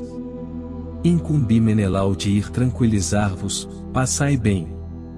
Ano 148 no dia 15 do mês de Xântico. Do mesmo modo, os romanos enviaram aos judeus uma carta nestes termos, Quinto Mênio, Tito Mânio, legados romanos, ao povo judeu, saúde. Damos nosso assentimento a tudo o que Lísias, parente do rei vos outorgou. Quanto ao que ele julgou necessário submeter ao rei, enviai-nos alguém sem demora, a fim de que, após um exame, possamos falar-lhe de modo mais vantajoso para vós, porque vamos para Antioquia. Apressai-vos, pois, em nos enviar mensageiros, para que saibamos bem quais são vossos desejos, passai bem. Ano 148, no dia 15 do mês de Xântico.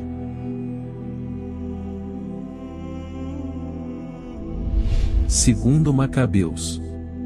Capítulo 12.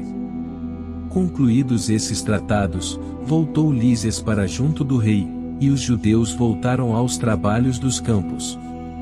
No entanto, chefes militares locais, como Timóteo, Apolônio, filho de Geneu, Jerônimo e Demofonte, e além destes, o cipriarca Nicanor, não lhes davam trégua nem os deixavam viver em repouso. Por outro lado, os habitantes de Jope praticaram a seguinte infâmia, convidaram os judeus que habitavam entre eles a subir com suas mulheres e filhos, para barcas que eles haviam preparado, não davam a entender intenção malvada alguma a seu respeito. Mas pareciam proceder, seguindo uma decisão votada pela cidade. Os judeus, pacíficos e sem suspeitarem, anuíram, mas quando chegaram ao alto mar foram afogados em número de duzentos pelo menos. Mal soube Judas do crime praticado contra a gente de sua nação, convocou seus homens. Depois de ter invocado a Deus, justo juiz, foi contra os carrascos de seus irmãos, e de noite ateou fogo ao porto, incendiou as embarcações e passou a fio de espadas que ali se haviam refugiado. Como a cidade mesmo estivesse fechada, afastou-se, mas com a intenção de voltar e exterminar todos os habitantes de Jope. Por outro lado, advertido de que os habitantes de Jânia queriam tratar do mesmo modo os judeus que viviam com eles, atacou-os naquela mesma noite e incendiou o porto com a esquadra. De Jerusalém, que dista 240 estádios, podia-se observar o clarão do fogo. Percorridos já nove estádios, no seu avanço contra Timóteo, lançaram-se sobre eles os árabes em número de pelo menos cinco mil a pé e quinhentos a cavalo. Travou-se um combate violento, mas com a ajuda de Deus, os soldados de Judas venceram-nos, e vencidos, os árabes lhe pediram paz, prometiam dar gado aos judeus e os auxiliariam de outras maneiras. Crendo que na verdade, eles lhe poderiam ser úteis, Judas aceitou a paz com eles, e concluída esta regressaram às suas tendas. Em seguida, atacou Judas uma cidade forte, chamada Caspim, cercada de muralhas, habitada por uma mistura de povos. Confiados na firmeza de seus muros e na abundância de suas provisões, os sitiados mostraram-se excessivamente grosseiros contra as tropas de Judas, lançando-lhes injúrias, blasfêmias e palavras ímpias. Judas juntamente com os seus invocaram o grande Senhor do mundo, que no tempo de Josué, derribou os muros de Jericó sem arietes, nem máquinas de guerra, depois investiram furiosamente contra a muralha. Uma vez senhores da cidade pela vontade de Deus, praticaram uma horrorosa carnificina, a ponto de um tanque vizinho, com a largura de dois estádios, parecer cheio de sangue que ali se derramou. Dali, após uma marcha de 750 estádios, alcançaram o acampamento fortificado onde habitavam os judeus, chamados Tubianeus. Não acharam ali todavia, Timóteo, ele havia deixado os lugares sem ter conseguido nada, mas deixara num posto uma guarnição muito forte. Dositeu e Sosípatro, que comandavam tropas de Macabeu, foram atacar esse posto fortificado e mataram todos os homens que Timóteo ali havia colocado, isto é, mais de dez mil. Macabeu dividiu então seu exército e confiou a cada um deles uma parte, em seguida foi contra Timóteo, acompanhado de 120 mil infantes e 2.500 cavaleiros. Logo que teve conhecimento da chegada de Judas, Timóteo conduziu as mulheres, as crianças e as bagagens para um lugar chamado Carnion, porque era um lugar tornado inexpugnável pelos desfiladeiros e de acesso muito difícil. Quando apareceu o primeiro exército de Judas, o terror apoderou-se logo dos inimigos, porque aquele que vê todas as coisas manifestou-se a seus olhos e fugiram em todas as direções, ferindo-se constantemente uns aos outros e traspassando-se com as suas próprias espadas. Judas perseguiu encarniçadamente esses malfeitores, matando e massacrando até 30 mil homens. O próprio Timóteo caiu nas mãos dos homens de Dositeu e de Sosípatro, aos quais pediu com grandes instâncias deixá-lo partir são e salvo, porque tinha em seu poder os pais, e mesmo os irmãos da maior parte deles, que poderiam ser maltratados. Dava-lhes numerosas garantias e prometia libertar seus prisioneiros sem fazer-lhes mal, e com isso soltaram-no para salvar seus irmãos. Em seguida, Judas atacou Carnion e o templo de Atargates, e massacrou 25 mil homens. Depois dessa perseguição e matança, conduziu suas tropas diante de Efron, cidade forte, onde habitava Lísias e gente de todas as nações. Jovens robustos, colocados em frente à muralha, defendiam-na valentemente, dentro havia grande provisão de máquinas e projéteis. Os judeus invocaram o soberano que tem o poder de aniquilar as forças dos inimigos, tornaram-se senhores da cidade e mataram ali 25 mil homens. Dali partiram eles para alcançar a cidade de Citópolis, a 600 estádios de Jerusalém. Todavia, os judeus que habitavam ali, atestaram que os citopolitanos haviam usado de benevolência para com eles, e os haviam tratado com deferência no tempo da perseguição. Judas e os seus agradeceram, pois, a estes, e os exortaram a perseverar nessas disposições, para com os de sua raça, em seguida entraram em Jerusalém, porque a festa das semanas se aproximava.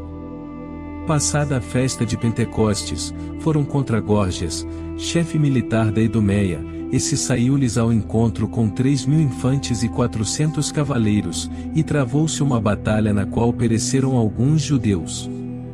Dositeu, um dos cavaleiros de Baquenor, muito corajoso, apoderou-se de Gorgias, retendo-o pela clâmide, arrastava-o à força, a fim de capturar vivo o maldito, quando se precipitou sobre ele um cavaleiro da Trácia, que lhe decepou um ombro, e Gorgias fugiu para Marisa.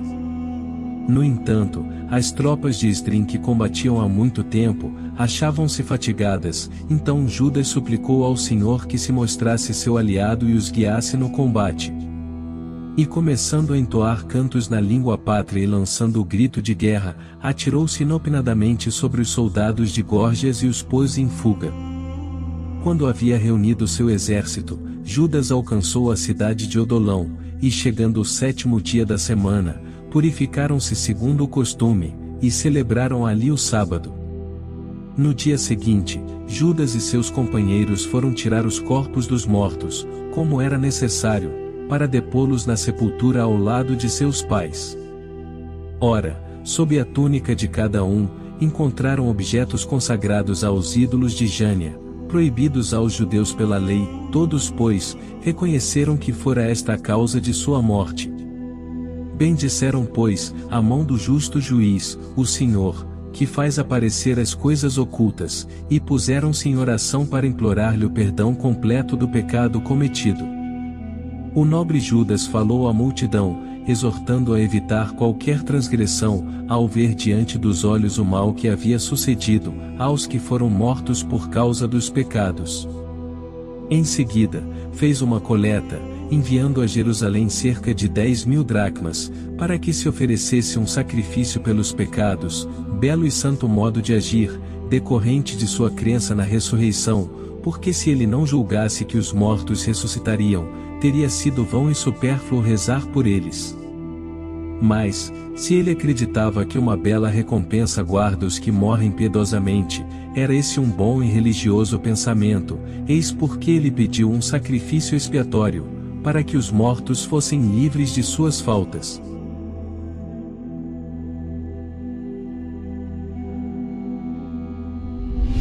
Segundo Macabeus. Capítulo 13. No ano 149, os partidários de Judas souberam que Antíoco vinha contra a Judéia, com um considerável exército. Lísias, seu tutor e ministro acompanhavam, eles comandavam as tropas gregas, elevando-se a 110 mil infantes, 5.300 cavaleiros, 22 elefantes e 300 carros armados de foices. Menelau havia se ajuntado a eles, e intervinha perfidamente junto ao rei, não a favor de sua pátria, mas tendo em mira a confirmação de sua dignidade. Todavia, o rei dos reis excitou contra esse acelerado a cólera de Antíoco, e tendo Ulisses acusado de ser a causa de todos esses males, mandou o rei conduzi-lo a Bereia, para que fosse morto segundo o costume do país. Ora, havia ali uma torre de cinquenta côvados, cheia de cinza e munida de um instrumento giratório, que de todos os lados, precipitava essa cinza.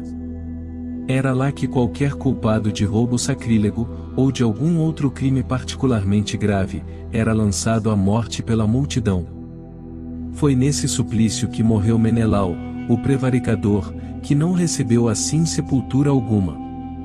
E isso foi justo, porque ele havia pecado bastante contra o altar que sustenta o fogo puro e a cinza, e foi na cinza que ele encontrou a morte. Nesse meio tempo, o rei avançava imaginando os mais bárbaros planos, decidido a empregar contra os judeus os piores castigos imaginados por seu pai. Sabendo disso, Judas mandou que o povo invocasse o Senhor, noite e dia, para que nessa circunstância, mais do que nunca, ele viesse em socorro daqueles que estavam ameaçados de perder a lei, a pátria e o templo. Que ele não permitisse que o povo, apenas um pouco aliviado, recaísse sob os golpes das nações perversas. Rezaram todos juntos e invocaram o Senhor misericordioso, entre lágrimas, jejuns, prostrados três dias consecutivos, Judas exortou-os e disse-lhes que estivessem preparados. Entrevistou-se ele com os anciãos, e decidiu não esperar que o exército do rei penetrasse na Judéia, e se assenhoreasse da cidade, mas sair logo e travar uma batalha decisiva com o auxílio de Deus. Entregou, pois, a sorte das armas ao Criador do mundo, e encorajou seus companheiros a combater valentemente até a morte em defesa das leis, do templo, da cidade, da pátria e da nação. Em seguida, levou seu exército até Modim. Depois de ter entregue a seus homens a senha vitória de Deus, tomou consigo os mais corajosos entre os jovens, e partiu de noite, a fim de atacar o acampamento que abrigava o rei, mataram cerca de dois mil homens, massacraram o principal elefante e seu condutor, e por fim espalharam pelo campo o terror e a confusão, e obtido esse êxito retiraram-se. Despontava o dia quando cessou este ataque, graças à proteção de Deus, provando a audácia dos judeus, tentou o rei apoderar-se das fortificações por estratagemas. Partiu, a fim de colocar cerco diante de Betsur, praça forte dos judeus, foi porém rechaçado, sofrendo revés, e vencido enquanto Judas reabastecia os sitiados. Rodoco, combatente do exército dos judeus, revelou os segredos dos seus aos inimigos, mas após inquérito foi apanhado e metido no cárcere. Pela segunda vez o rei parlamentou com os habitantes de Betsur, apresentou-lhes a mão, recebeu a deles, partiu para atacar o exército de Judas e foi vencido. Soube então que Filipe, a quem tinha deixado em Antioquia para a direção dos negócios, se revoltara, e ficou muito consternado. Fez propostas aos judeus, aceitou as condições deles e jurou tudo o que lhe pareceu justo. Reconciliados, ofereceu um sacrifício, presenteou o templo e mostrou-se benévolo para com a cidade. Acolheu com agrado Macabeu, e deixou como governador na região Hegemônides, desde Ptolemaida até a terra dos Gerrênios. Dirigiu-se a Ptolemaida, porque os habitantes estavam descontentes com esse tratado e indignados com os decretos promulgados. Lísia subiu à tribuna, defendeu-o como pôde, persuadiu e apaziguou o povo, levando-o a benévolos sentimentos, e voltou depois a Antioquia. Assim decorreram a ofensiva e a retirada do rei.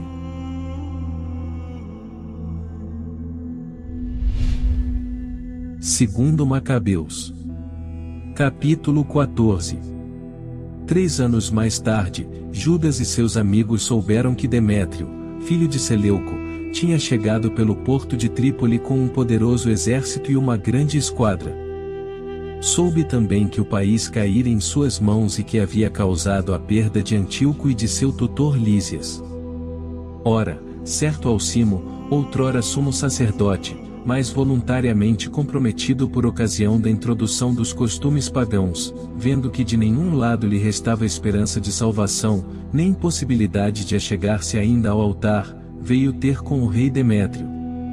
Isso foi pelo ano 151, ofereceu-lhe uma coroa de ouro, uma palma, e além disso, alguns ramos de oliveira, dos que se oferecem no templo, naquele dia contudo não disse nada mas achou uma ocasião oportuna para executar sua maldade, quando foi chamado ao conselho por Demétrio e interrogado sobre as disposições e intentos dos judeus.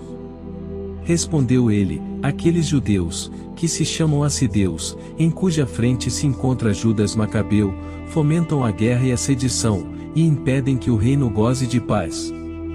Eis porque, despojado de minha dignidade hereditária, quero dizer do sumo sacerdócio, Vim aqui primeiro, porque tenho realmente cuidado dos interesses do rei, depois em consideração aos meus compatriotas, porque a irreflexão dos que citei, mergulha toda a nossa raça num grande mal.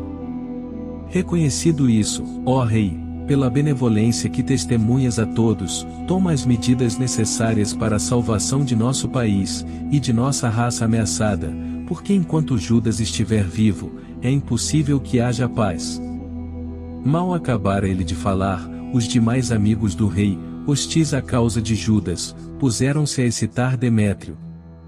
Este designou imediatamente Nicanor, ex-comandante do corpo de elefantes, e promoveu-o a general da Judéia, ordenando-lhe que partisse a fim de matar Judas, dispersar suas tropas e restabelecer Alcimo como sacerdote do grande templo. Aqueles que na Judéia haviam fugido de Judas, colocaram-se ao lado dos gentios sob a chefia de Nicanor, como se os infortúnios e males dos judeus lhes devessem redundar em outros tantos êxitos. Os judeus, ao ouvirem falar da expedição de Nicanor, e do ataque dos gentios, cobriram a cabeça com pó e imploraram aquele que estabelecera seu povo para sempre, e que continuamente de modo visível, defendia sua parte escolhida. A ordem do chefe, partiu logo o exército e encontrou o inimigo perto da aldeia de Dessal. Embora Simão, irmão de Judas, estivesse em presença de Nicanor, adiou o ataque em vista do súbito terror produzido aos seus pelo inimigo. De seu lado, Nicanor, conhecendo a coragem dos homens de Judas, e a grandeza de ânimo com que eles se atiravam ao combate pela pátria, temeu expor-se a uma decisão pelo sangue, Enviou, pois, Posidônio, Teódoto e Matatias, para oferecer a mão aos judeus e receber a deles. As propostas de paz foram por muito tempo examinadas, o chefe as comunicou às tropas e unanimemente foram aceitas. Foi fixado um dia para uma conferência do chefe sobre esse assunto, de um lado e de outro avançou um carro e colocaram cadeiras de honra. Judas postou homens armados em lugares estratégicos, prontos para qualquer eventualidade, se os adversários os viessem trair, a conferência dos chefes foi satisfatória. Nicanor passou a residir em Jerusalém, sem fazer ali mal algum, despediu até mesmo a multidão das tropas que ele havia trazido consigo. Estava constantemente em companhia de Judas, sentindo amizade para com ele, instou para que ele se casasse e que tivesse filhos. Judas casou-se, gozou de tranquilidade e desfrutou a vida. Verificando ao cimo, os sentimentos recíprocos de ambos os chefes, investigou as cláusulas do tratado e dirigiu-se a Demétrio, acusando Nicanor de conjurar contra o Estado, porque havia designado para seu lugar tenente Judas, o próprio inimigo do reino. Exasperado e excitado pelas calúnias desse bandido, escreveu o rei a Nicanor, dizendo-lhe que estava descontente com os tratados realizados, e ordenava-lhe que lhe enviasse preso Macabeu, o mais depressa possível para Antioquia. Recebendo essa carta, Nicanor ficou consternado e triste por ter de romper seus contratos sem que Judas tivesse agido mal. Mas, como ele não podia contrariar as ordens do rei, procurava uma ocasião para executar essa ordem por algum ardil. Reparando Macabeu que Nicanor se mostrava mais rude para com sua pessoa, e com uma atitude mais indiferente, achou que esse procedimento nada indicava de bom, reunindo pois, um grupo dos seus partidários, ocultou-se de Nicanor. Quando o outro compreendeu que havia sido logrado, dirigiu-se ao grande e sublime templo no momento em que os sacerdotes ofereciam um sacrifício, e deu-lhes ordem de entregarem esse homem. Os sacerdotes, porém, juraram-lhe que não sabiam onde se achava o que ele procurava. Então, estendendo a mão para o templo jurou, se não me entregardes Judas preso, arrasarei até o solo este santuário de Deus, derrubarei o altar, e no mesmo lugar edificarei um magnífico templo a Dionisos. Ditas estas coisas, ele se retirou, os sacerdotes então, ergueram as mãos para o céu e invocaram aquele que sempre pelejou pelo nosso povo. Senhor do universo, exclamaram eles, vós, que bastais a vós mesmo, quisestes possuir entre nós um templo por habitação. Ó fonte santa de toda a santidade, conservai, pois, sempre livre de toda profanação esta casa que há pouco foi purificada. Aconteceu também que Razis, um dos anciãos de Jerusalém, foi denunciado a Nicanor. Era um homem dedicado aos seus concidadãos, de grande reputação, e cognominado pai dos judeus, por causa de sua benevolência. Anteriormente, por ocasião da resistência ao paganismo, havia sido acusado de judaísmo, e pelo judaísmo ele se havia exposto de corpo e alma, com um zelo extremo. Nicanor, que pretendia dar uma prova de sua hostilidade para com os judeus, enviou mais de 500 homens para apoderar-se dele, supondo que prendendo-o causaria aos judeus um golpe penoso. Como essa tropa foi apoderar-se da torre e forçar a entrada, uma vez que havia sido dada a ordem de atear fogo e incendiar as portas, Razis, quando ia ser preso, transpassou-se com a própria espada. Preferindo morrer nobremente antes que cair nas mãos dos ímpios, e padecer ultrajes indignos de seu nascimento. Na precipitação, porém, dirigiu mal o golpe, e enquanto os soldados forçavam do lado de fora contra as portas, ele correu animosamente para cima do muro, e com coragem, precipitou-se de modo a cair sobre eles. Estes afastaram-se com rapidez, e Raziz esmagou-se no espaço deixado vazio. Todavia, ainda respirando, cheio de ardor, ergueu-se, e embora o sangue lhe jorrasse como uma fonte de suas horríveis feridas, atravessou a multidão numa carreira em seguida, de pé sobre uma rocha escarpada. E já inteiramente exangue, arrancou com as próprias mãos as entranhas que saíam, e lançou-as sobre os inimigos.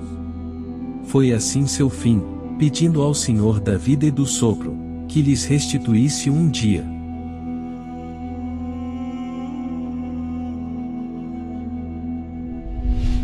Segundo Macabeus. Capítulo 15. Ouvindo falar que Judas e seus aliados se achavam nas fronteiras da Samaria, resolveu Nicanor atacá-los com toda a segurança no dia do repouso sabático.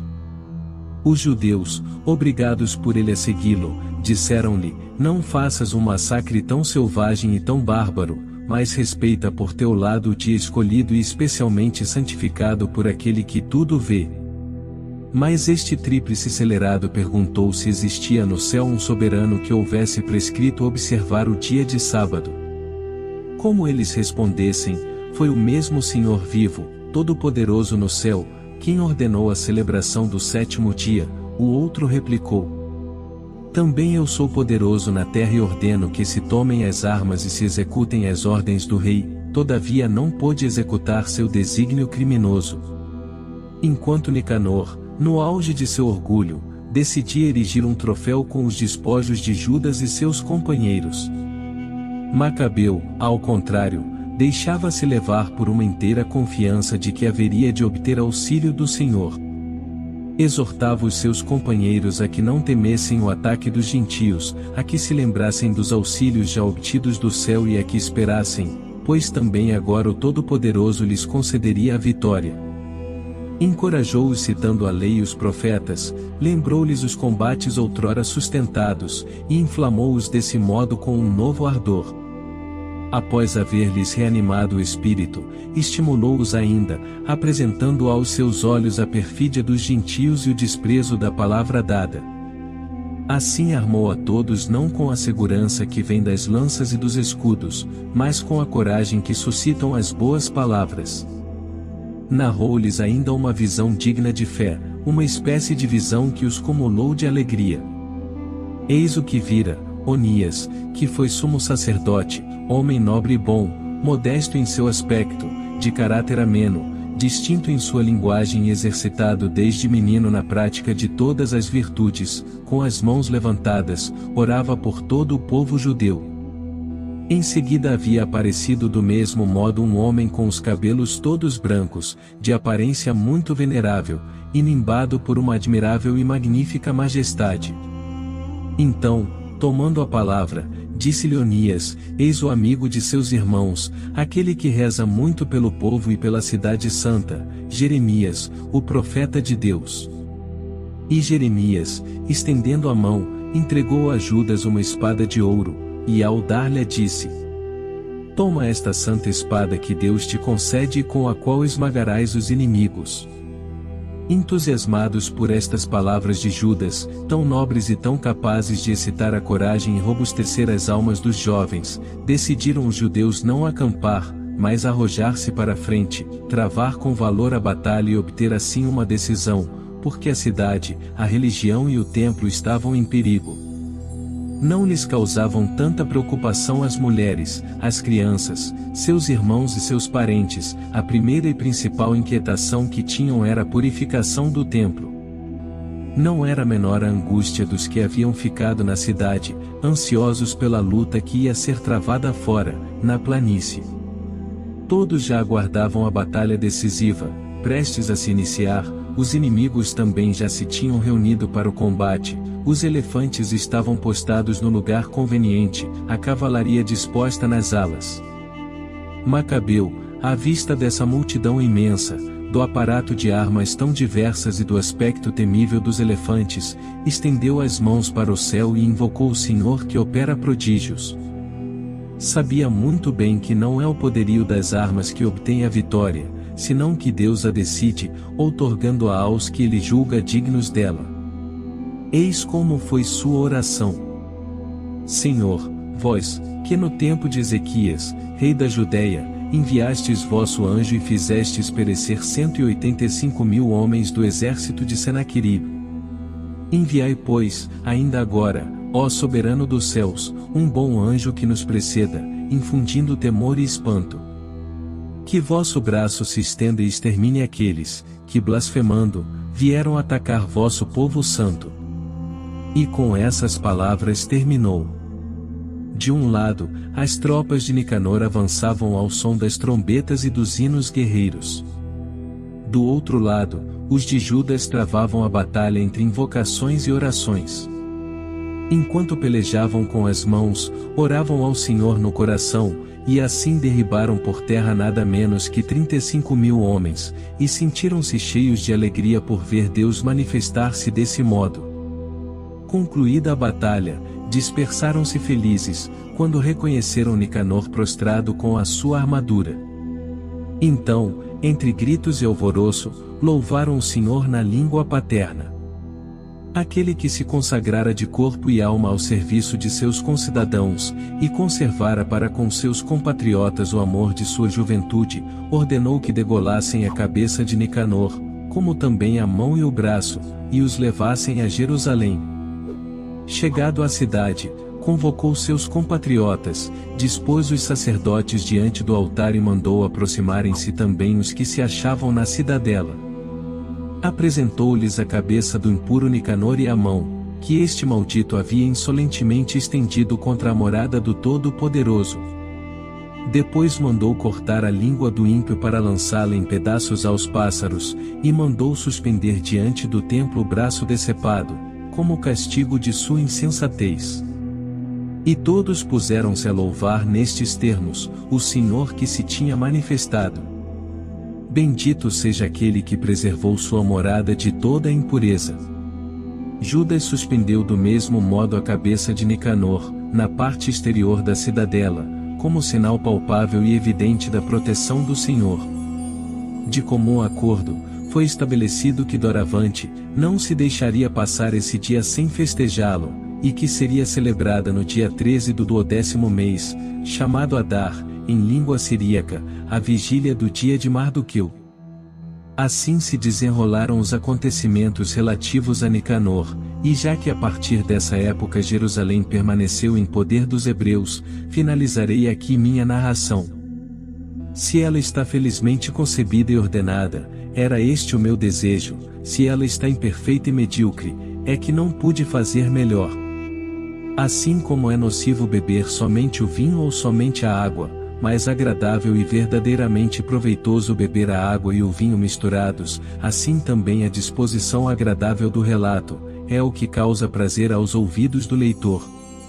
Aqui, pois, termino.